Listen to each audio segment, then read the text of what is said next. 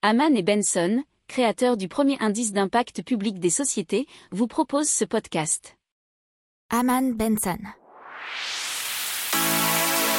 Le journal des stratèges. Et donc l'OCDE, l'Organisation de coopération et de développement économique, a rendu un rapport ce mardi 11 mai. Alors c'est un rapport sur les impôts sur les successions et les donations qui pourraient jouer un rôle important. Il faut savoir que seuls 24 pays sur 37 membres de l'institution lèvent des impôts sur les successions et les donations. Alors, la part des impôts de succession et de donation n'a cessé de baisser depuis les années 70. Par conséquent, l'OCDE a formulé dans son rapport des pistes de réforme à l'adresse des pays membres.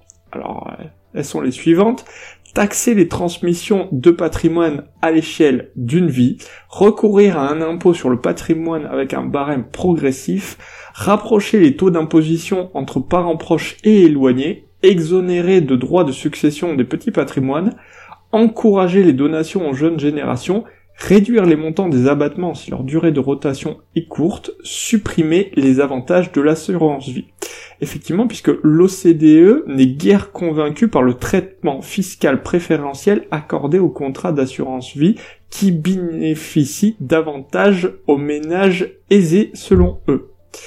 Et euh, pour terminer, ils veulent améliorer l'information du grand public sur ces impôts.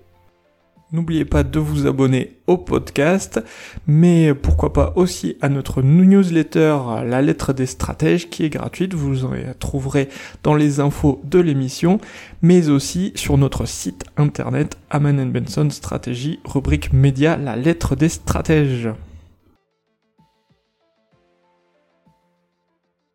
Pour approfondir ces sujets, abonnez-vous à la newsletter de Haman et Benson et écoutez nos autres podcasts que vous retrouverez dans les notes de l'émission ou sur notre site internet.